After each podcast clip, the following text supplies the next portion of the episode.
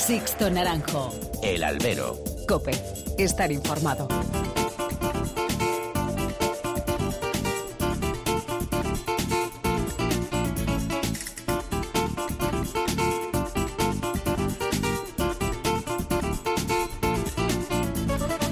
¿Qué tal? Muy buenas y bienvenidos a esta nueva emisión del Albero, a la cita con los toros que tenéis todas las semanas aquí en cope.es. Han recibido un cordial saludo de quien nos habla de Sixto Naranjo en nombre de todo el equipo que hace posible este programa.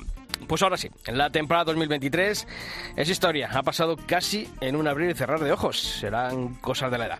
Zaragoza y Jaén han puesto punto y final a las grandes ferias de la temporada con resultados desiguales. En Zaragoza, mucho público y poco éxito artístico. Y una vez más, las protestas por parte de los aficionados al considerar que lo programado no ha estado a la altura de la categoría del coso de Pignatelli. Bailes de corrales, ausencias notables y varios culpables señalados por parte de las principales asociaciones de aficionados y de los distintos perfiles en las redes sociales. La empresa adjudicataria, con Carlos Zúñiga padre al frente, con políticas taurinas obsoletas y la Diputación de Zaragoza, como propietaria del coso, más interesada en recaudar que por velar por la calidad de los carteles y por el futuro de la fiesta. Como diría el refrán, entre todos la mataron y ojalá la Plaza de Toros de Zaragoza no muera por la inanición y por la falta de ideas de todos. Y en Jaén todo ha sido felicidad. Un recuperado Emilio de Justo ha firmado un soberbio final de temporada y salió a hombros el sábado con Juan Ortega como colofón también de una notable temporada que dejó en el debe su paso por las plazas de primera. Y el domingo la cariñosa despedida del cordobés y el triunfo por derecho propio de un Curro Díaz en estado de gracia ante un notable toro del Parralejo y del Fandi también ese día con un toreo eso sí más superficial. Y Madrid, las ventas, la madre del cordero y un final de temporada que nos ha dejado el cuerpo cortado por el ambiente vivido, tanto en la final del Camino hacia las Ventas como en el festejo del Día de la Hispanidad. Las ventas como reflejo de una política de ocio que tanto al Centro de Asuntos Taurinos, dependiente de la Comunidad de Madrid, como responsable del edificio, y Plaza 1 como empresa que explota el coso taurino, les, se les ha ido de las manos. Yo fui el primero en defender que las ventas tengan sus espacios de ocio antes y después del festejo taurino, que la Monumental tenga vida más allá de las dos horas de festejo, y lo seguiré defendiendo. Pero una cosa es esa y otra ver cómo, noche a noche, que se han ido abriendo las puertas de las ventas, esta se ha convertido un auténtico botellódromo con jóvenes deambulando por la plaza sin control alguno, ni del aforo, ni del movimiento de estos jóvenes eh, cuanto en su movimiento por las dependencias interiores. Lo que era una buena idea se ha convertido en un quebradero de cabeza. Aquí quien les habla sufrió en sus propias carnes como estas hordas de jóvenes abrían la taquilla de la que disponemos los periodistas en la antesala de prensa y le eran sustraídas las almohadillas que ahí tenía. Por hablar del ambiente vivido en los tendidos en los dos festejos que han cerrado esta temporada venteña. Quizás lo más grave, chillitos extemporáneos, ovaciones sin sentido, vivas a España a todas horas, ovaciones a destiempo de unos, protestas a, tutiplén de otros, gritos de torero, torero ante situaciones inverosímiles. La verdad que un auténtico manicomio, no siempre con los más jóvenes como culpables. Ojo, esta es la plaza que quieren Rafael García Garrido y Simón Casas para Madrid. Este es el futuro que aguarda la que siempre se ha considerado primera plaza del mundo. Yo creo que no es el camino. Hace falta pedagogía para estos jóvenes aficionados. Que los toros no sean la excusa para ir a mamarse a las ventas que haya una seguridad y un protocolo de entrada a estos espacios de ocio. Que el Centro de Asuntos Taurinos y Plaza 1 se impliquen, y aquí nos ofrecemos en esa labor, en la, en la consecución de que esta generación de jóvenes que se están acercando a la tauromaquia se queden por lo que ocurre en el ruedo, enganchados de un espectáculo único y no porque las ventas sea una macrodiscoteca de moda. Comenzamos.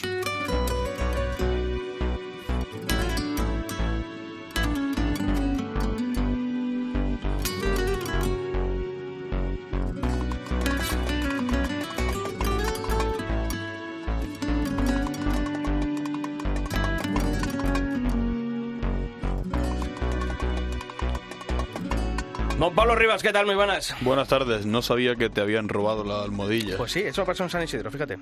No lo sabía, no lo sabía. La- antes de la que es la sala de prensa, hay una pequeña habitación, la que es la antesala de la sala de prensa, en la que hay unas taquillas.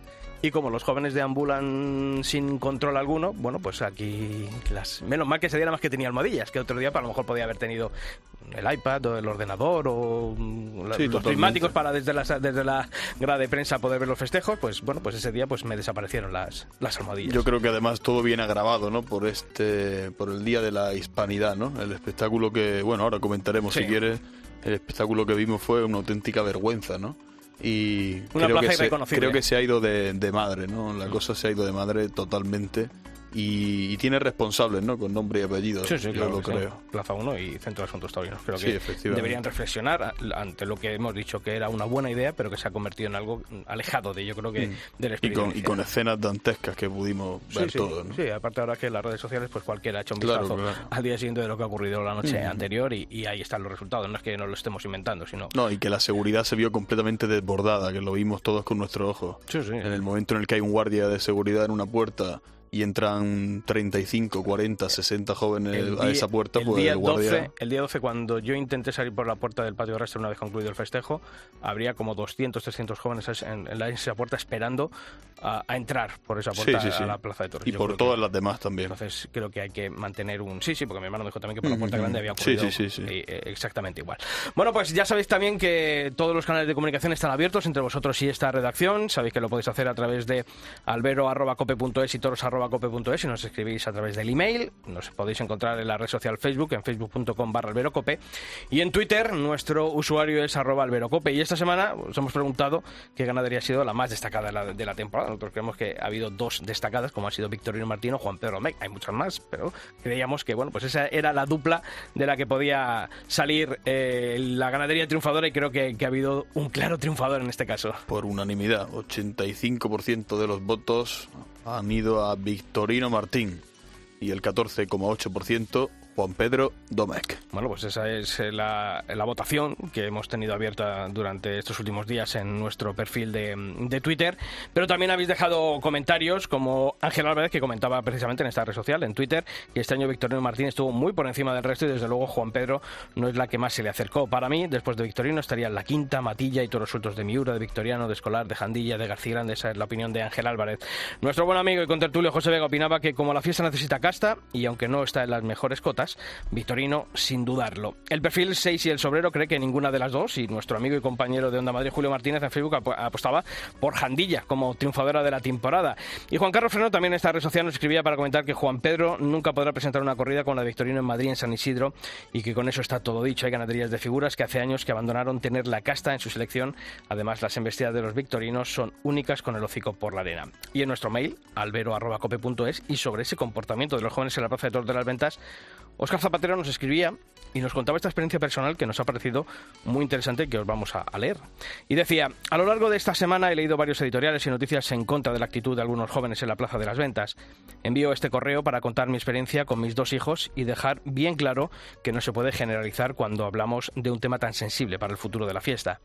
Yo tengo dos hijos de 21 y 18 años, con ambos he acudido a la plaza desde siempre, pero el fútbol y otras pasiones que todos conocemos, al haber sido también todos jóvenes, hicieron que nunca terminasen de cuajar como aficionados fetén.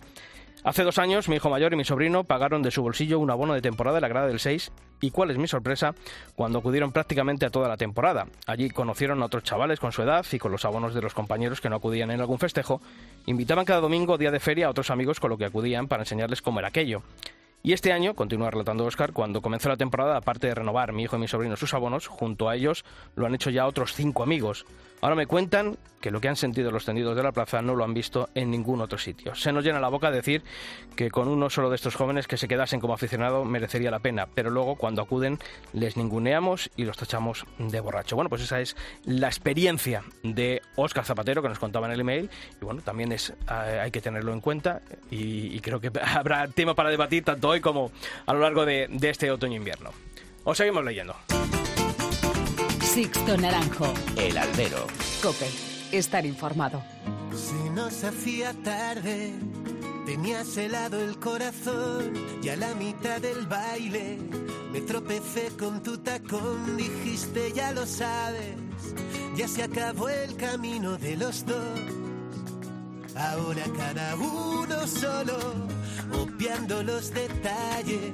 Pinté la casa con tu olor, anduve por las calles y puse en jaque a mi dolor y me tragué las llaves. Y nadie sabe lo que allí pasó.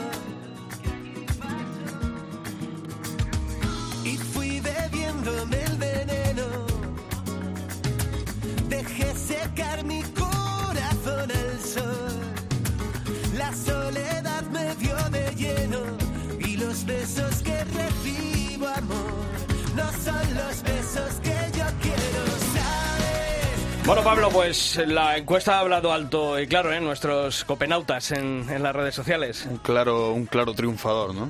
Esa, esa ganadería de Victorino Martín, ¿no? Que tan buen año ha echado. Yo creo que ese 85% lo, lo dice a las claras, ¿no? De que la gente lo ha, lo ha tenido claro.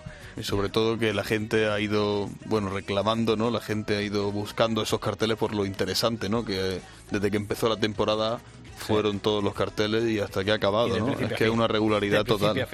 Por eso queremos eh, hablar en este programa de esta semana aquí en el Albero la cadena COPE con Victorino Martín García. Victorino, ¿qué tal? Muy buenas. Hola, buenas. Bueno, enhorabuena por la temporada.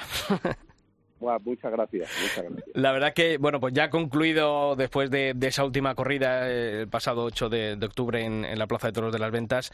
Eh, no sé si preguntarte si ha sido una de las, eh, o la temporada de mayor regularidad en los últimos años de, Victorino por el nivel de casta de bravura, de nobleza de clase que ha tenido la, la camada de este año.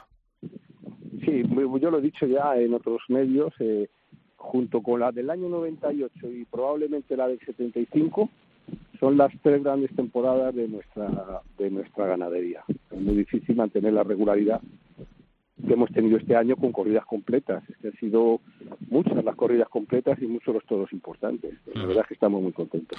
Eh, aunque está claro, Victorino, que Madrid es Madrid y es eh, la que marca la pauta. no Yo creo que esa corrida de, de la Feria de San Isidro se nos va a quedar eh, bueno pues ya en la memoria para, para muchos años, ¿no? Por, por lo que vimos, por el espectáculo que, que, vimos. Y siempre Madrid al final es la, es la que marca, como digo, la pauta, ¿no? De, lo que, de esa nota media final, ¿no? de, de lo que marca un año.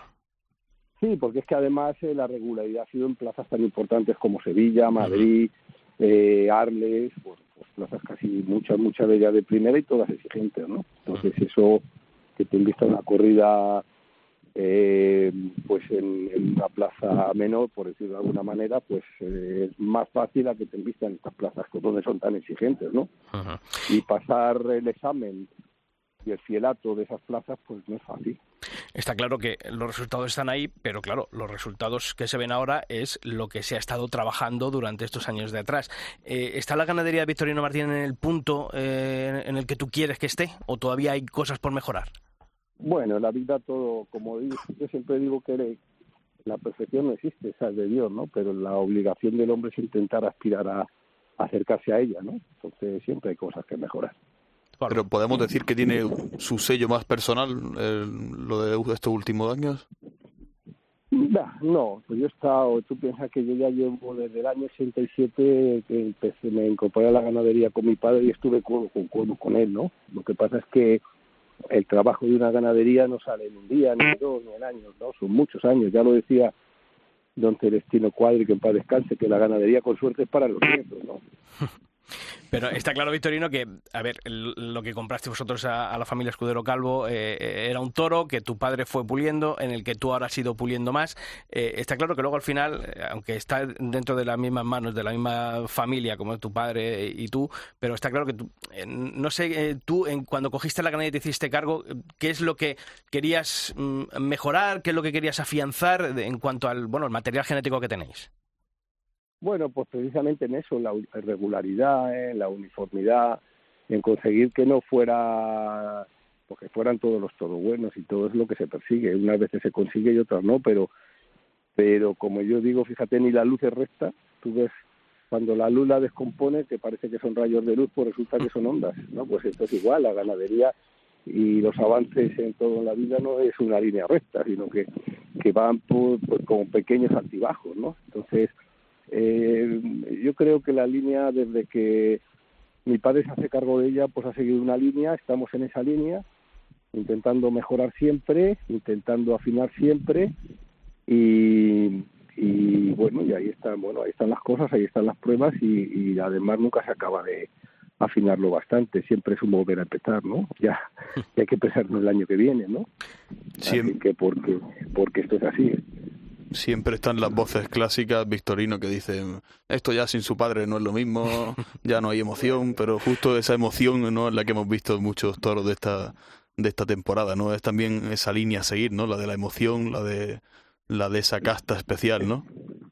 Bueno, eso yo sabía que iba en el contrato, ¿no? Es decir, cuando cuando yo sabía que cuando me incorporaba a la ganadería familiar sabía que siempre se me iba a comparar con mi padre se me iba a comparar siempre con la mejor corrida que hubiéramos lidiado nunca jamás y siempre si algo no salía bien la culpa era mía y si algo salía bien claro es que su padre se lo dejó hecho bien pero a mí eso no me importa yo sé muy bien mm, cómo son las cosas sé cómo es la vida sé que las cosas salen con el trabajo con la constancia y con el sacrificio también con, pues, con la afición y el saber eh, seguir aprendiendo cada día, ¿no? Y yo creo que sí, la emoción es parte fundamental de la fiesta, ¿no? Pero eh, muchas veces eh, se ha querido confundir o se confunde eh, el, el, toro imposible, el toro intoreable.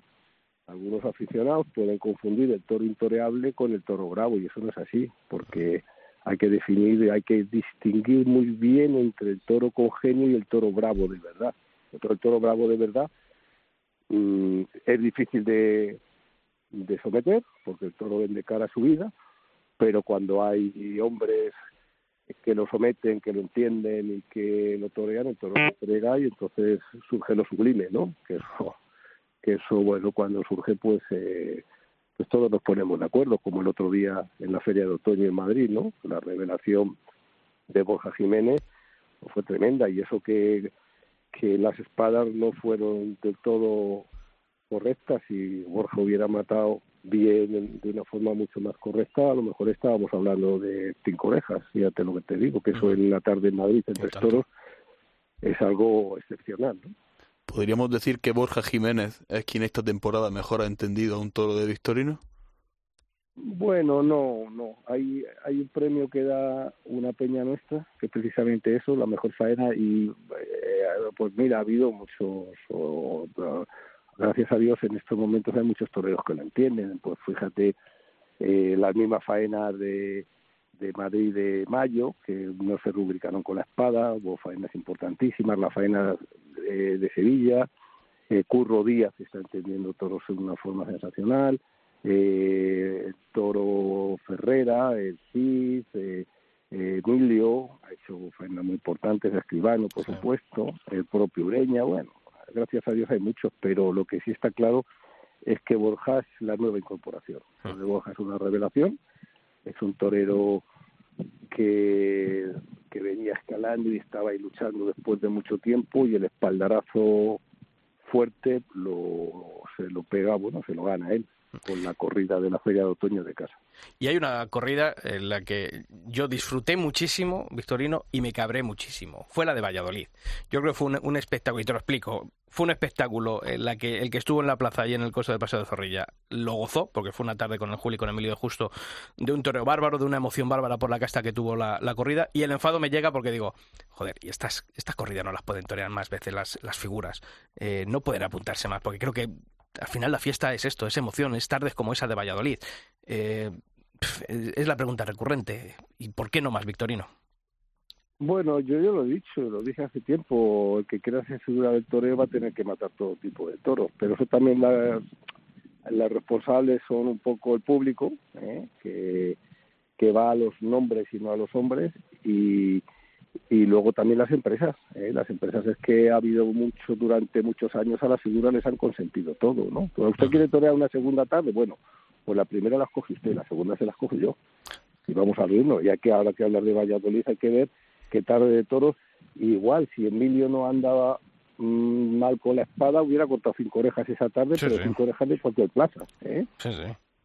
Y por eso te digo que yo salí contentísimo por lo que gozamos allí ese día, pero también enfadado por decir, joder, ¿por qué este espectáculo no se repetirá más, más tardes a lo largo Más de... enfadado salí yo de la de Albacete, que se suspendió. Pues fíjate yo que todavía la tengo en el campo. ¿eh? ya ves. ya ves. Victorino, 2024. Eh, se habla mucho de, mm, de que van a faltar toros para plazas de primera. Eh, ¿Cómo viene la camada de Victorino Martín para el próximo año? ¿Va a haber falta de toros en casa de Victorino Martín o, o vosotros eh, todo lo... Bueno, ya es, es cuando se va a empezar a ver eh, las eh, consecuencias, ¿no? De a los cuatro años de- del año de la pandemia. Eh, ¿Cómo viene la camada de 2024? Bueno, pues eso, continuación de todas las demás, ¿no? Tengo un porcentaje grande de cinqueños, como siempre, para las primeras ferias y las plazas importantes, y luego una buena camada, ¿eh? con toros, pues también muy serios para plazas de todo tipo. Por supuesto, también dejaré mi, mi porcentaje de cinco, de cuatro años para el año siguiente. Pero igual, entre 15, 16, 17 correas de toros, como siempre, en nuestra línea. ¿eh? O sea que... Nosotros, yo ya lo dije, lo dije, ¿no? Entonces, con la pandemia había varias soluciones. Una, matar toros. Que hubo compañeros que mataron machos para no darles de comer. Otra, matar, quitar también hembras, que hubo ganaderos que quitaron hasta la ganadería. Y la tercera vía era, pues, hipotecarse, porque a ver qué negocio con recursos propios no hay nadie que aguante durante dos años sin ingresos y con los mismos gastos, ¿no? Entonces yo opté por esa tercera vía, ¿no? Entonces, bueno, pues aposté y, bueno, y, y ahora pues tengo, bueno, pues tengo que que pues sacar la cabeza un poco de aquellas de aquellos momentos de apertura. Lo que pasa es que los ganaderos hemos tenido cuatro años, llevamos cuatro años horribles. Primero vino la pandemia con esos dos años que hemos dicho, sin ingresos y manteniendo gastos. Segundo vino la subida espectacular del grano, que se multiplicó por dos, ¿eh? que la comida de los toros se basa en el grano y en forraje. Y, y este cuarto año el grano ha bajado un poquito, no, no ha llegado ni mucho menos a los precios del año del año 21 y, y, llega la sequía. Eh, ha, habido, ha, habido, una sequía horrible y los forrajes se han disparado, para que te hagas una idea, la paja se ha multiplicado por cuatro su precio. Uf. Si la estábamos comprando a 9 pesetas, está a 36. Entonces, bueno, llevamos cuatro años que cuidado. Entonces, uh -huh. bueno, pues, pues hay que luchar, hay que hay que y además todo ha subido ha subido eh, la gasolina ha subido y por supuesto las materias primas para la alimentación del ganado los sueldos ha subido todo la seguridad social y hasta los y, y también han subido los intereses de los préstamos ¿no? entonces si el ganadero pues tenemos que luchar y tenemos que pelear por, por salir adelante ¿no? uh -huh. ¿Y el hierro de Monteviejo en 2024 vamos a ver alguna corrida de toro? ¿Vais a seguir apostando de momento por las novilladas? Bueno, estamos apostando por las novilladas y también por el festejo popular. Uh -huh. El festejo popular es una parte importante también de la del mundo del toro. El Vitorino está muy cotizado, pero no lidio muy poquito en festejo popular porque me sale poquito, pero Monteviejo pues es una forma de también de mantener ese otro circuito que es importante para el mundo del toro, ¿no? Yo estoy contento, llevo las cosas muy bien orientaditas y, y bueno, y a tiempo al tiempo, ¿no? Eh, no sé, a lo mejor, bueno, me están pidiendo cosas. He liado mucha novilla del año pasado, tampoco tengo tanto toro de Monteviejo. Uh -huh. Pero bueno, ya veremos. Sí, yo cambio otra vez de hierro y no sé si a lo mejor podría estar la ganadería. Se me ocurría ahora en, el, en ese comienzo de temporada, en las ventas el domingo de Ramos o... No, yo este año ya no. Este año ya el domingo de Ramos no, prefiero estar en la feria, prefiero estar si vengo a Madrid dos veces, prefiero las dos ferias. Prefiero, creo que para, para mí, para el público y para toda, incluso para la empresa, es mucho mejor estar en las dos ferias, ¿no? Yo aposté por el Domingo de Ramos, era una feria, era una fecha que quería apuntalar la nueva empresa, cuando entonces en Casas aposté, vine tres años seguidos y, y, yo creo que yo ya he puesto mi ya he puesto mi grano de arena para apuntalar a esa fecha y ahora le toca a otro, ¿no? Claro. Y las figuras del toreo, yo no sé, eso ya la empresa de sabrá. Y en cuanto a la Fundación Victorino, y ya que algunos siguen ladrando, eso significa que, que la cosa va bien. Eh, la verdad que tiene que ser un gusto, ¿no? Que estamos hablando de nombres de chavales jóvenes que, que este año, lo llevamos diciendo aquí varias semanas, ¿no? Hay una generación de toreros que están comenzando a decir adiós y hay una nueva que está comenzando a, a sentarse en el escalafón superior y muchos de los nombres han salido precisamente tanto de los circuitos de novilladas como, por ejemplo, de la Copa Chenel, ¿no? Borja Jiménez, Isaac Fonseca, Fernando Adrián, Francisco de Manuel. Creo que eso también es eh, habla, ¿no? De, de esa apuesta que, que hicisteis desde la Fundación del Toro de Lidia con las distintas comunidades autónomas. Sí, un poco salió lo de los, lo de los circuitos salió un poquito de rebote, no era nuestro objetivo principal, pero es que resulta que con los circuitos cumplimos todos los objetivos. Uh -huh. Estamos en contacto con las administraciones, estamos en contacto con los eh, profesionales, eh, recuperamos plazas, eh, ayudamos a que aumente el número de festejos. Eh, hemos ha pegado, bueno, vosotros lo habéis vivido, el año que empezaron los circuitos en Madrid. Sí. Telemadrid había televisado el año anterior, creo que una corrida de toros y. Sí, el año de la pandemia, muy poquito y al anterior también el 19 muy poco y a partir de a partir de los circuitos pues eh, eh, los toros han empezado a estar en las autonómicas de una forma mucho mayor de lo que estaban es decir lo repito, los circuitos, bueno, salieron un poquito sin buscarlos, pero ahora resulta que están cumpliendo unos objetivos tremendos y lo que tú dices eh, es un éxito absoluto. Fíjate la Copa Chenel. Eh, ahora bien, por ejemplo, el año pasado en, de la feria de novilladas de Arnedo, pues 12 de los 15 chavales que había, pues habían sido finalistas o habían estado en, los circuitos nuestros de una forma destacada, ¿no? Entonces, eh, está cumpliendo una misión tremenda y encima además está llevando, está recuperando plazas que de, tercera que de, la zona rural, de la España rural, que estaban un poquito ahí desasistidas, ¿no? Es decir, además estamos estamos cumpliendo un objetivo social con llevar la cultura pues al mundo rural, ¿no? Es decir, los circuitos están cumpliendo eh, pues eh, una, una cantidad de objetivos que nos habíamos planteado que bueno pues gracias a ellos estamos consiguiendo eh, pues, eh, pues cumplir o cubrir esos objetivos.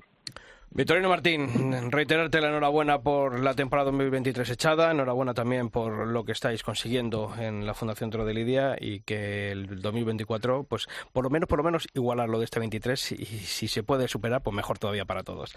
Así que muchas gracias por, atender como siempre la llamada de la cadena COPE y, seguiremos en contacto. Gracias a vosotros, Sisto, se hará lo que se pueda. ¿eh? Sixto Naranjo. El albero. Cope. Estar informado.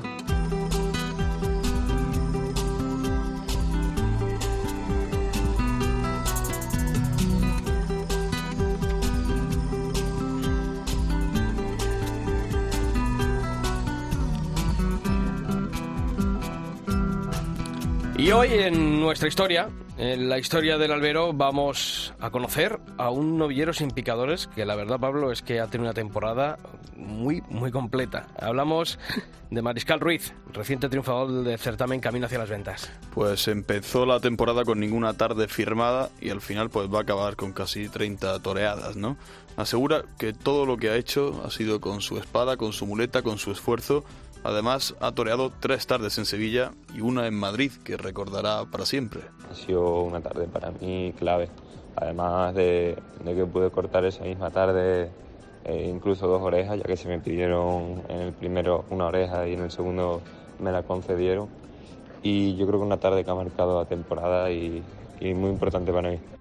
Reconoce que sus tardes más importantes han sido una en Villacarrillo, en Jaén, donde ganó el ciclo de novilladas sin picadores eh, que ofrecen nuestros compañeros de Canal Sur, y por supuesto la de Madrid, la del pasado miércoles. Una novillada que quedó en mano a mano después de que cayera herido su compañero Álvaro Martínez. Además, la plaza ese día estaba llena. Le das una importancia que realmente en el toreo no piensas tú que se la vas a dar hasta de matador de toros. Y cuando te ves allí de novillero sin caballos, el ambientazo que hay y la gente, ¿no? Como estuvo, ¿no? Esa personalidad de Madrid que que la pude notar, pues para mí fue una tarde muy importante y, y de mucho nervios sobre todo. A mí, Sixto, con el novillo con el que más me gustó Mariscal Ruiz fue con el primero, con la mano izquierda. Y sin embargo, vi a la plaza muy fría con él. Y pues por esto le, hemos preguntado, ¿no? a Madrid le costó entrar un poco en la tarde por la jornada del primer chaval, sobre todo, ¿no? Que nos cogió un poco, no, no, solo a ellos, sino a mí también, de sopetón, no nos lo esperábamos y eso condicionó yo creo que un poco la tarde, pero vamos, que Madrid es una plaza con muchísima personalidad. El padre de Mariscal Ruiz es el matador de toros y banderillero Luis Mariscal. Y es que en casa ha vivido de cerca el mundo del toro desde bien pequeño. Por eso sabe de la exigencia de plazas como las ventas. No podemos decir que está fría cuando lo normal en, en una temporada es que se corten no más de 15, 16, 17 trofeos en la primera plaza del mundo. Le hemos preguntado también cómo le gustaría verse en el futuro, por ejemplo, dentro de 10 años, y su respuesta pues es la clásica, la que dicen todos esto, ser figura del toreo. Creo que esa es la meta y, a lo que todos aspiramos. Ojalá puedan 10 años decir que mando en esto y, y haber cumplido mi sueño, ¿no? Por lo pronto, ahora compagina los trastos con el grado de Ingeniería Eléctrica en la Universidad de Sevilla los toros, sin olvidar los estudios. Un novillero, Mariscal Ruiz, al que habrá que seguir porque sin duda es uno de los nombres propios de la temporada en ese escalafón del futuro de la fiesta de los novilleros sin caballos. Las historias todas las semanas aquí en el albero. Sixto Naranjo. El albero. Cope. Estar informado.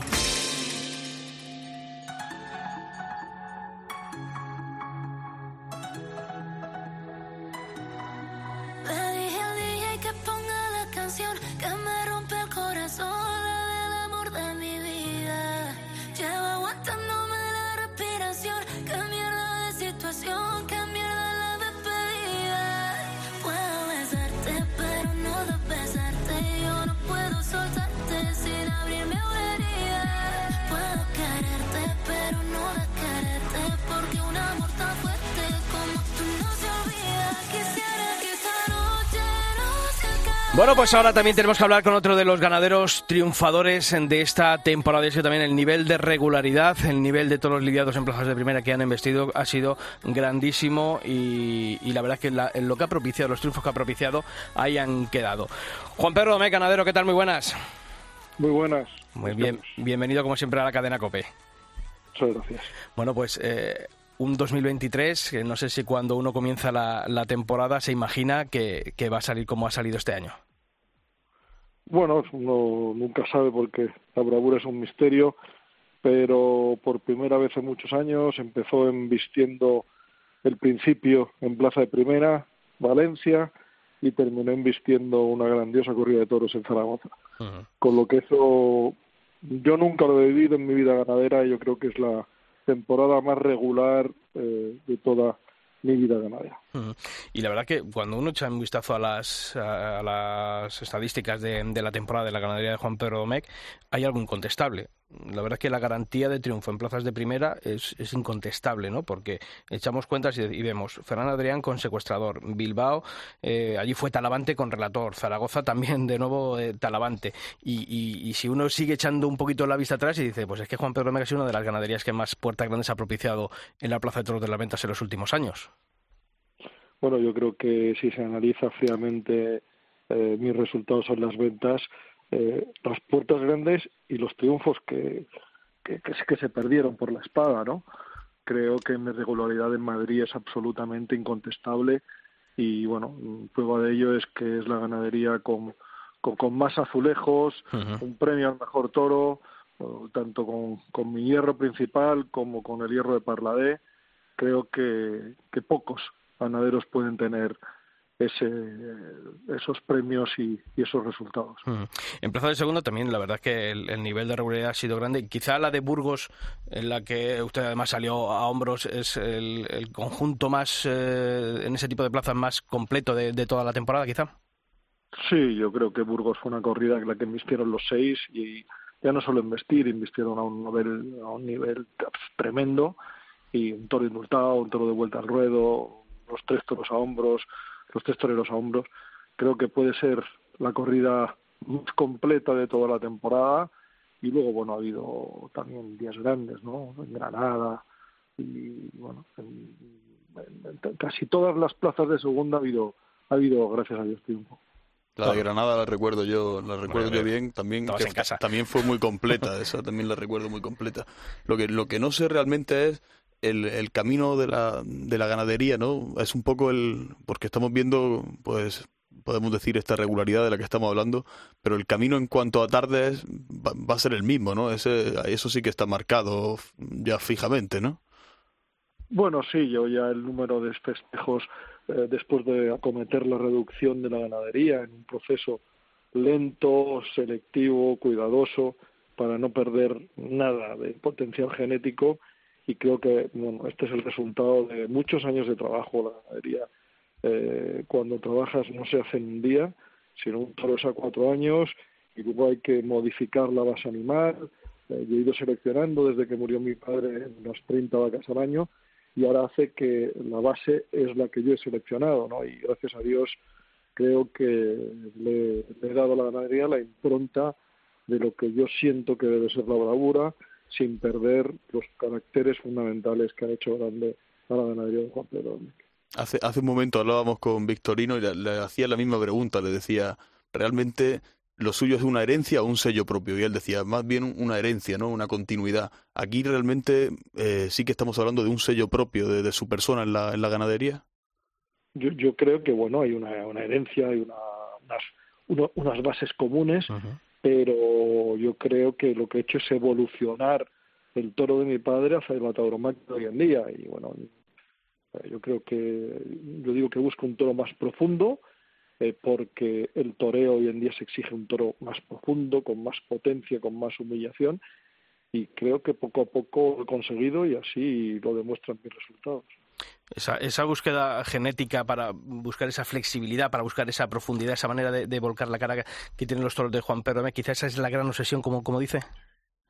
Sí, sin duda. Desde que eh, me he hecho cargo como en primera persona eh, tras la muerte de mi padre, yo lo que creía que la, mi ganadería, bueno, la ganadería de mi padre eh, investía mm, con menos profundidad, es decir, una embestida más superficial, una embestida más a media altura, con una serie de virtudes eh, que yo, gracias a Dios, estaban en la ganadería, la fijeza, el ritmo y la, y, la, bravura, ¿no?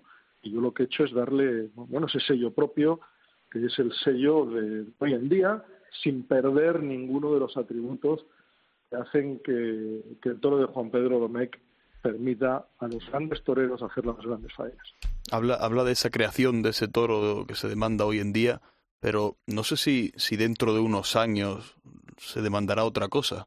Por ejemplo, ahora que vemos que el Juli se despide, ¿no? Que, que incluso podría acabarse, ¿no? de aquí a unos años, ¿no? Esa era a lo mejor realmente podrían reclamar los toreros otra cosa. No sé si, si mirando al futuro podríamos estar ante otra nueva era, no sé. Bueno, yo creo que cada, cada era lo marcan los toreros que están eh, y el público mm, que los premia. Y eso ha sido así siempre. Y nada tiene que ver la era de mi abuelo con la era de, mi padre, con, mi era, ¿no? con mi etapa. Son toreros distintos, formas de vestir distintas volúmenes distintos y bueno, eso es lo que hay que conseguir, ¿no? Un toro que, que, permita emocionar mm, al espectador y al, al público con lo que está realizando un torero. Eso es, eh, ese es el toro de hoy en día. Y también, Juan Pedro, eh, públicos distintos en cuanto a que también se ha quitado un poco el San Benito, eh, la ganadería, eh, por parte de los aficionados más exigentes que antes tenían un poco a, Juan Pedro como, bueno, lo que se decía, ¿no? Lo que se dice, el toro comercial, el ejemplo de toro comercial. Y ahora mm, yo veo que también hay un reconocimiento por parte de, de hasta incluso de, esos públicos mm, eh, aficionados exigentes con, con respecto a su ganadería. Sí, bueno, yo creo que eso es lo que he conseguido, el romper tantos tópicos, tantos apriorismos y que mi toro es, mm, yo creo que un toro muy bravo, tremendamente exigente porque exige la perfección, y, pero que cuando los toreros grandes eh, los torean como se torea hoy en día, te da todo, ¿no? Y por eso mm, los demandan, porque las probabilidades de triunfo son más altas que con otras ganaderías. Y esa es la base de mi éxito, te lo he dicho. Si los toreros grandes no vieran que, que triunfan, pues eh, no, no los pedirían, ¿no? Está claro. Pues, por ejemplo, Alejandro Talavante ha tenido, eh, ha triunfado prácticamente todos los días que ha toreado a mis toros, ¿no? Bueno, por eso se siente sumamente cómodo y por eso estoy convencido de que, de que los pedirá, ¿no? 2024, Juan Pedro, el año de, mm, del regreso a, la maestranza después de, de este 2023 sin pisarla.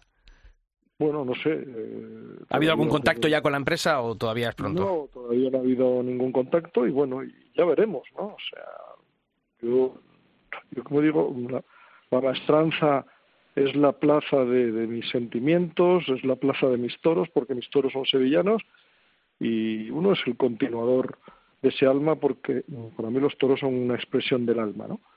Y bueno, ojalá vaya, pero nunca se sabe, ¿no? Ya, el año pasado no fui y bueno, espero llegar a un acuerdo, pero puede que yo no llegue a un acuerdo, ¿no? Eh, no se sabe, todavía no sé nada y vamos a ir poco a poco, estoy estudiándome la camada para ver qué plazas eh, son las que eh, tengo para ir y luego pues a llegar a los acuerdos oportunos en cada una de ellas. 2024 mm, son cuatro años después del 2020, el año de la pandemia. Eh, ¿Va a tener alguna, bueno, pues eh, ha habido ganaderos que, lo explicaba también Victoria Martín, ¿no? que se está diciendo que va a haber falta de toros de primera eh, el próximo año. ¿En Juan Pedro se va a notar ese año de la pandemia o, en su casa se hizo todo lo posible para que no tuviese consecuencias? yo hice todo lo posible para que no tuviese consecuencias y tengo una camada con el mismo animales venía de, de, camadas muy amplias, eh, pues del año anterior casi 25 corridas de toros, este año han sido 16 y varias corridas medias. Bueno, son ocho corridas de toros menos y ahora ese es el número en el que voy a estar, ¿no? Y bueno, ya veremos el futuro que depara, que, que depara pero yo ya he hecho el trabajo de una selección sumamente exhaustiva y exigente de la ganadería, manteniendo un número determinado de cabezas que me permitan eh, seguir con el legado que heredé y con la base genética tan importante que tengo. Sí, eh, ¿cómo, ¿cómo percibe ahora mismo en este momento? Porque, bueno, veníamos de temporadas donde la, no, había, no había habido tanta regularidad, está con tanta regularidad. No sé si percibe que el aficionado sigue en ocasiones viendo Juan Pedro y, y tiene bastantes prejuicios ¿no? a la hora de acercarse a la plaza. Bueno, yo al final mis, mis resultados hasta en las temporadas no tan brillantes como esta, eh, muchas veces analizas cuántas de las grandes faenas de la temporada se han hecho con mis toros. Este año lo que creo que ha sido una temporada excepcional en las plazas de primera, en otros años no había sido tan brillante, pero en todos los años, uno tras otro, siempre ha habido una base de resultados sumamente sólida. Si no, pues, eh, no podría haber llegado a un stop. Juan Pedro Domecq, agradecido como siempre por atender la llamada de la cadena COPE, reiterar el, la enhorabuena por la temporada 2023 y toda la suerte para el próximo año de 2024. Un fuerte abrazo, ganadero. Muchísimas gracias a todos vosotros y a toda vuestra audiencia. casualidad, cuando te conocí,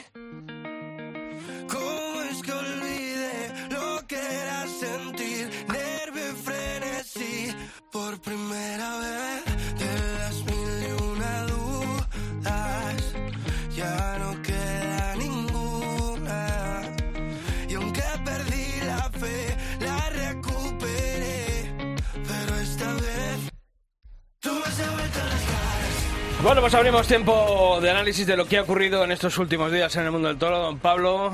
Eh, ¿Qué tal? Oye, la verdad que muy interesantes, tanto Victorino como Juan Pedro, ¿eh? Sí, y con sus diferencias además, que creo que es también lo que pluraliza ¿no? el mundo taurino. ¿no? Sí, hombre, dos ganaderías diferentes y con dos conceptos diferentes en los ganaderos, en el concepto de bravura, pero creo que al final... Y dos triunfadores. Sí, sí, oye, a mí la verdad que ha habido Eh. corridas completísimas. El otro día cuando llegué a Jaén, lo primero que me dijeron el domingo de los tres toros que había echado en, en Jaén Juan Pedro de una clase, la verdad que me lo destacaron varios aficionados, buenos aficionados de Jaén, que, que destacaban precisamente eso. Y luego es que ese día también en Zaragoza ha hecho una corrida Eso iba a decir, otro buen amigo mío aficionado, muy aficionado, estuvo en Zaragoza y me dijo que había sido una corrida, pues lo que no ha dicho él, incluso que, que Talavante me dijo que, que había estado bastante bien. Sí, ¿no? sí, las crónicas que colgamos, eh, no hemos estado ni tú ni yo, no hemos podido hacer crónicas, pero No, las no. de nuestro buen amigo y compañero Paco Aguado de la agencia EFE, eh, de ese día precisamente destacaba más a los, a los toros A de Juan toros. Pedro que a los, que a los toreros, eh, ese mano a mano entre Talavante y, y Ginés Marín.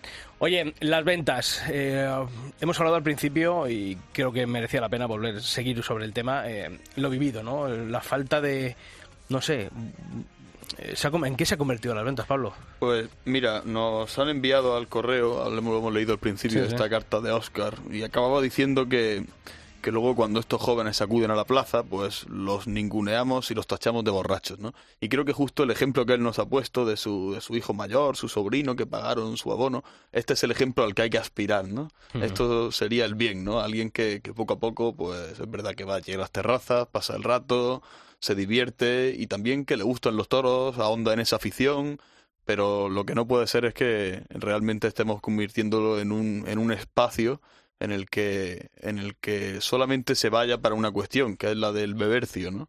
Porque es lo que en lo que lo estamos convirtiendo. Hay que decir que en estos mismos micrófonos el empresario de Plaza 1 dijo que, que no iba a permitirse entrar a nadie a los recintos de fiesta que tienen allí habilitados Si no había entrada. si no había pagado una entrada previamente. Y es cierto que, que ellos lo, lo intentan hacer así. Eh, a la gente no intenta, no in- intentan que de la gente de la calle no entre nadie dentro, pero claro, pero ya es que se le ha ido de las manos. Entonces, es lo que contaba al principio, cuando hay un guardia de seguridad en la puerta y 80 o 200 fuera, pues que cuéntame, Sí. cuéntame a No, dónde pues, hay que, vamos, ¿no? pues hay que poner remedio, hay que gastarse los duros. Que Claro, seguramente habrán ganado efectivamente. mucho dinero y de este año en hecho, y de hecho este de- sabemos, ¿no? Sabemos porque así nos lo, nos lo han contado, que ellos ni siquiera pudieron, el miércoles de la, de la novillada sin picadores, ni siquiera ellos pudieron desalojar las ventas, tuvieron que llamar a la, a la policía, ¿no? Porque aquello se había ido ya Sí, sí. de madre total, ¿no? Y realmente hay que hacer algo, ¿no? Yo, yo soy el primero que defiendo las ventas como un lugar de ocio. Sí, sí, yo también, ¿eh? Y lo, lo vuelvo a decir. Sí, pero sí. Y yo, creo que, y yo creo que en San Isidro la cosa no había estado mal del todo. Es verdad que a lo mejor algún día se fue un poco más, pero, pero ya lo que hemos visto en este final de temporada ha sido muy, muy grave, ¿no? Y sobre todo porque, porque estamos hablando de un edificio que, que tiene un aforo, un aforo concreto, ¿no? Y que en esas terrazas, pues, si se duplica el aforo que, Si tú abres un que esas bar, terrazas... si tú abres, tú abres un bar, a ti te van a poner un, un aforo limitado en ese bar. No puedes meter allí a 200 personas a, a cenar o a comer si tiene un aforo de 100 personas. Entonces, Eh, eso esto es tiene que ser y igual. estamos hablando de un monumento que está protegido, ¿no? Como un bien de interés cultural, ¿no? Y que no pase nada, porque si no seríamos centro de todos los ataques habidos y por haber por parte de los que están esperando cualquier desliz del mundo del toro para eh, emprender una campaña contra él. Y, Y esto por- sería una excusa perfecta. Y por ejemplo, el miércoles, el miércoles de esa novillada sin picadores de la que hablamos, que se fue el día, el día 11, fue el día de la locura, eh, pues se supone que no está permitido entrar a la plaza con botellas de vidrio, ¿no? Y es que no se veía otra cosa. Yo, eh, yo ese día vi, cuando salgo del palco de prensa y bajo por el torrón de autoridades, y yo vi bajar allí a un grupo de chavales con las botellas de, de refresco de limón, de refresco de cola, con mez- convenientemente mezcladas, eh, y dije Y yo, con el claro, vidrio, y con el vidrio. Eh, con el Yo- vidrio, claro, yo- sí, sí, claro, me- venían, de mezclar y la bolsa de hielos y, y entonces, claro, o sea, yo a mí lo que... eh, vamos a ver, yo tengo 46 años, yo llevo a la Plaza de Toros pues desde que soy pequeño. Y la Plaza de Toros de las Ventas en estos últimos años eh, he visto que se ha convertido, eh, el ambiente de toros se ha convertido en algo chabacano en algo totalmente alejado de lo que tiene que ser la seriedad que tiene que tener la Plaza de Toros de Madrid. Madrid siempre ha tenido un núcleo de aficionados duros, serios, exigentes y una masa de público más o menos entendida que ha ido, pero ha ido con respeto. Y yo lo que veo ahora es una plaza totalmente desvergonzada, una plaza donde mm, eh, cansa ya, y, aquí no vamos a ser ni tú ni yo, eh, eh, nos vamos a mm, enfadar porque digan Viva España un día, pero eh, los gritos de Viva España, eh, las voces extemporáneas. Yo el otro día, con todos mis respetos, pero por una voltereta no se puede empezar a clamar a, a Isaac Fonseca como torero, torero. Oiga, que yo he visto a José Tomás salir a hombros llamando torero, torero. Hacía unas semanas había salido a hombros eh, a grito de torero, torero a otra figura de época como Julián López Juli. Esas, ese tipo de cosas, de, de situaciones desconcertantes, de aplaudir lo que, bueno, el día de la Navidad sin picadores, ¿no? Se, se aplauden unas manoletinas finales, pero no sé, no sé, yo por eso digo que no, aquí se, nos no se- no se dio la- no ningún sé- eco a los naturales Claro, que dio en el primero. No sé la deriva. eh, Estoy, estoy contigo que ha tomado totalmente. la pero, plaza. Yo, pero yo creo que realmente no se trata de una deriva, a lo mejor. Es verdad que se puede echar, la, se puede de la echar la sociedad, culpa ¿eh? al alcohol, se puede echar la culpa, pero es falso. Lo que realmente es lo cierto es que no hay afición. Realmente. Sí, pero eh, yo no creo que en los pero- 80, los 90, o sea, los 90 Claro. cuando la Pero, plaza, cuando... pero se han perdido los referentes, se ha perdido, Sí. se han perdido ese abuelo que decía, incluso se ha perdido alguien que estuviera en la plaza en ese 2008 que hablo de José Tomás. se ha perdido no, la- no hablo de referentes como en cuanto a toreros, sino referentes en cuanto al aficionado. Sí, pero yo te digo, el boom que, que tuvo la fiesta en los años 90, los años eh, del taco, eh, lo, con lo Lozano, con el boom económico que, que tuvo España, eh, la España felipista, eh, cuando Canal Plus puso de moda la feria de San Isidro, cuando toda la progresía que ahora reniega de los toros se asomaba al palco de Canal Plus para mm, ver y ser vistos. Eh, es- esa plaza de toros de las ventas, esa, esa afición, eh, pese a que iba gente con un desconocimiento total, porque era lo que se llevaba en ese momento, pero allí había un ambiente de, de seriedad, de respeto allí, y ahora todos queremos hacernos notar. Si no es con un Viva España, es con un aplauso eh, intempestivo, o es un. O, o- o al revés también, ¿eh? criticar ahí los que van queriendo ser duros. Antes eh, había una dureza también entendida, y ahora hay una dureza absurda muchas Justo iba a veces. decir eso, el día de la corrida esta in memoriam vimos, por ejemplo, esa exigencia absurda también, ¿no? Esa exigencia ya de, de, Sí, no, querer de- devolver un de gritar por gritar. Y este año en la Feria de Otoño querer devolver un manso, claro, ¿no? claro, Oiga, efectivamente. Y luego también el efecto contrario, ¿no? El, los que la, la exigencia totalmente injusta, ¿no? Con el torero y luego la plaza, pues el efecto rebote, aplaudiendo para tapar al que protesta. Yo la verdad que he sentido muchas tardes cansancio de decir, uff, qué Sí, cansino, yo el, el- qué eh, cansino. el Yo día tuve- 12 salí como diciendo, menos mal que esto ha acabado. Sí, Y y, eso- yo- eso no me había bueno, pasado Eso no nunca. ha pasado a todos, eso no ha pasado a todos. Pero yo ya te digo, el día ese de la corrida in memoriam, yo lo vi, pero por el otro lado. Es decir, por el lado injusto, ¿no? Es verdad que muchas veces lo vemos por el lado chabacano y por el lado injusto. Y creo que son las dos vertientes que tiene ahora la plaza, ¿no? Y, y la verdad que aburre, ¿no? Aburre mucho. Y, y sobre todo porque muchas veces cuando se da el toreo de verdad, pues pues se, se mantiene ahí oculto, no, que es el problema. Claro, eso eso- la suerte es que luego hay tardes, ¿no? Como las de Borja Jiménez, ¿no? Que ahí ya sí que, que cuando las cosas se hacen bien de verdad, ahí ya sí que se enteran todos, ¿no? Que Sí, pero el día victorino creo que hubo un ambiente también de más aficionados. Ese día creo que sí Hmm. que marca también un poquito, no sé si al ser domingo, pero jueves, viernes, sábado, sobre todo lo hemos visto en feria, aquello se, se, se desmadra. Aquello, eh, incluso, bueno, pues lo que hemos visto, pues siempre se ha criticado, ¿no? Que estén operando a un torero en la enfermería y a que estén las discotecas a todo Sí, sí, trapo, sí. ¿no? O sea, creo que hay, hay cierto eh, rito que hay que, que hay que mantener porque no podemos olvidarnos que la Plaza de Toros de las Ventas es precisamente eso, Plaza de Toros. Pero vamos a hacer las cosas bien. Defendemos un ocio, pero un ocio controlado. Hay que pedir a Plaza 1 y hay que pedir al Centro de Asuntos Taurinos de la Comunidad de Madrid que se impliquen de verdad en que ese ocio sea una cuestión... Hace falta sentido común. Sí, sí. Sentido común, una cosa... implicarse, implicarse de verdad. el ocio, el ocio realmente puede abrir la puerta a grandes aficionados. Eh, yo, lo- yo lo tengo claro, ¿eh? Estamos, decía Oscar, que no me ha enviado la carta, vuelvo a la misma carta, dice, se nos llena la boca de decir que con uno solo de esos jóvenes que se quedase como aficionado merecería la pena. Y yo estoy de acuerdo. Sí, la verdad Pero es que ese mail eh, a mí me, me ha sorprendido, ¿no? Y me ha sorprendido para bien, ¿eh? Estoy de acuerdo con esa con ese párrafo que dice con que solo se quedara uno, pero pero es que hay que hacer que, que por lo menos haya ese uno, ¿no? Y eso se hace pues da- dando educación taurina a quien se acerca a tomarse una copa. Y ese es el gran reto que tiene la empresa y que tenemos todos, ¿no? Realmente que, que se produzca esa transición, ¿no? En el tío que va allí, a- el joven que va allí porque lo invitan al colegio mayor un día porque le regalan la entrada a una novillada sin picadores y vaya a emborracharse Pero que, que se queden por lo que ocurre en el ruedo, Claro, que nos intentar contaba que, intentar que se, que, que se quede efectivamente. Porque, porque ve un espectáculo atractivo, Eso. ¿no? No porque, Pero claro, pero- no, no porque se corra la voz de que las ventas no pero, vamos a poner pero para el ellos realmente el Porque reto, pero el reto es de copa. todo, ¿eh? Ese reto de la transición es de todo, no solo del empresario, también es de nosotros y de que se dé un espectáculo también digno, porque hay muchas veces que en este tipo de novilladas cuando va la gente de los Sí. colegios mayores y regalan entradas, luego el espectáculo es bochornoso y ya no vuelven en la vida.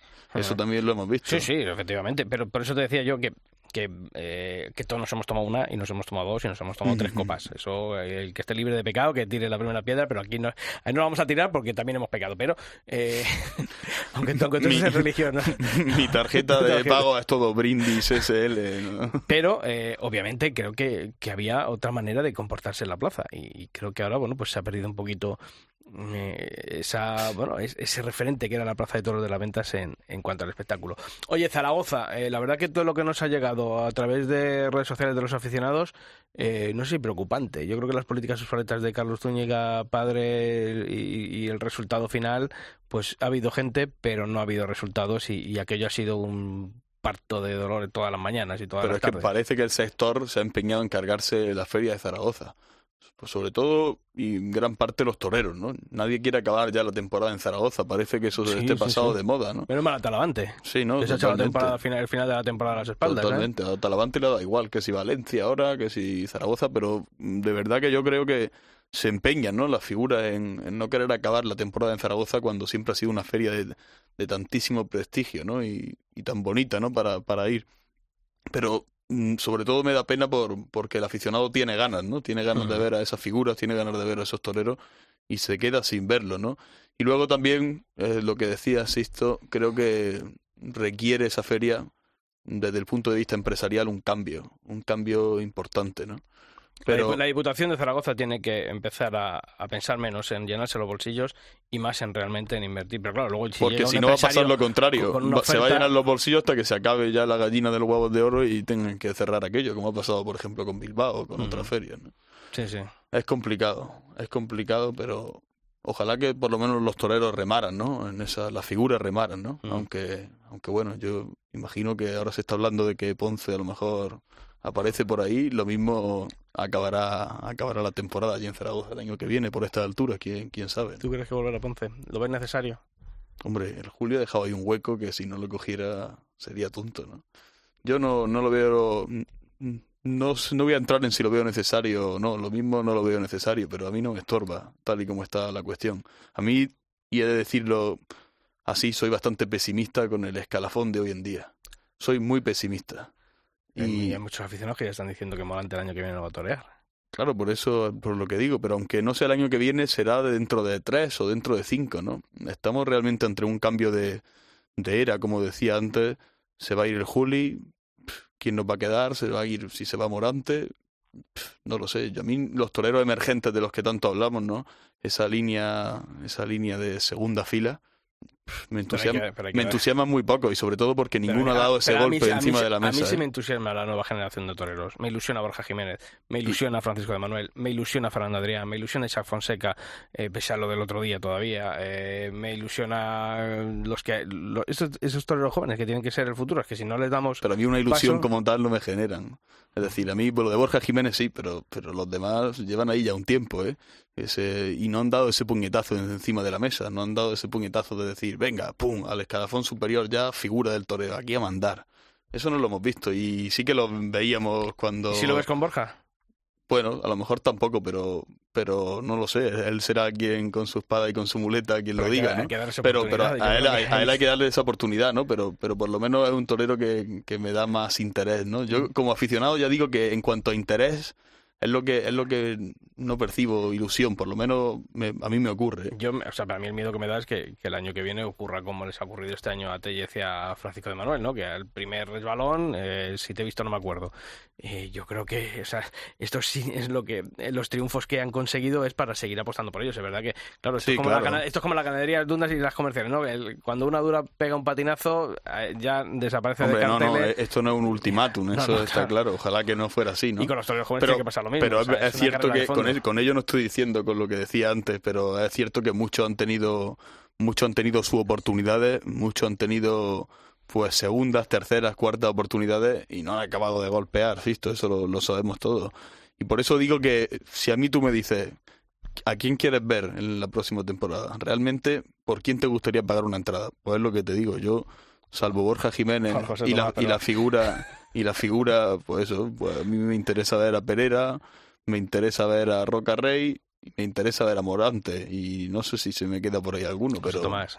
Hombre, claro, José Tomás, cómo se me va a olvidar. Ah, vale.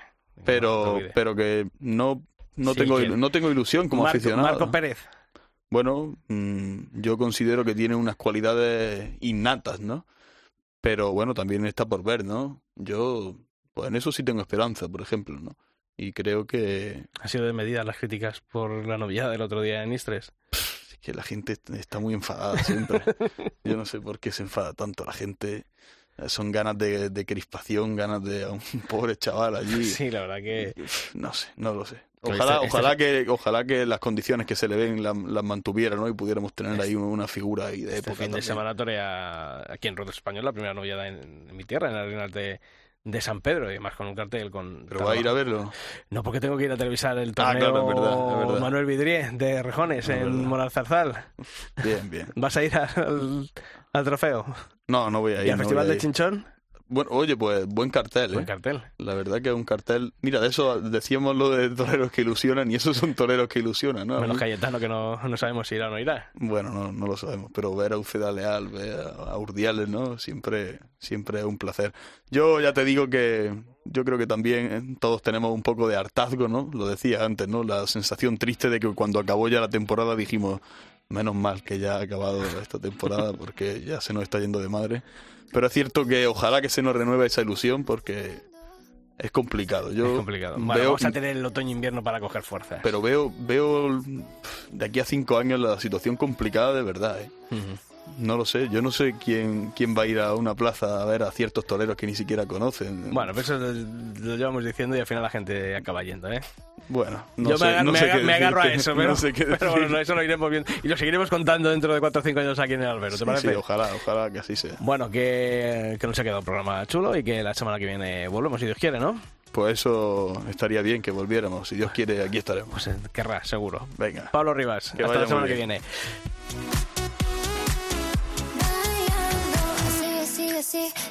Y a todos vosotros recordaros como siempre que la información taurina continúa todos los días de la semana en nuestra web en cope.es barra toros y que nosotros aquí en el albero volvemos la próxima semana.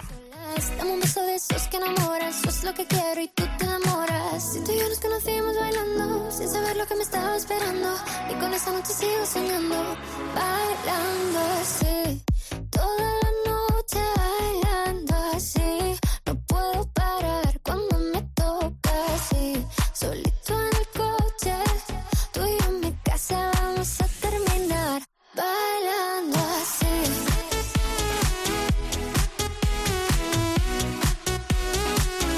Bailando así.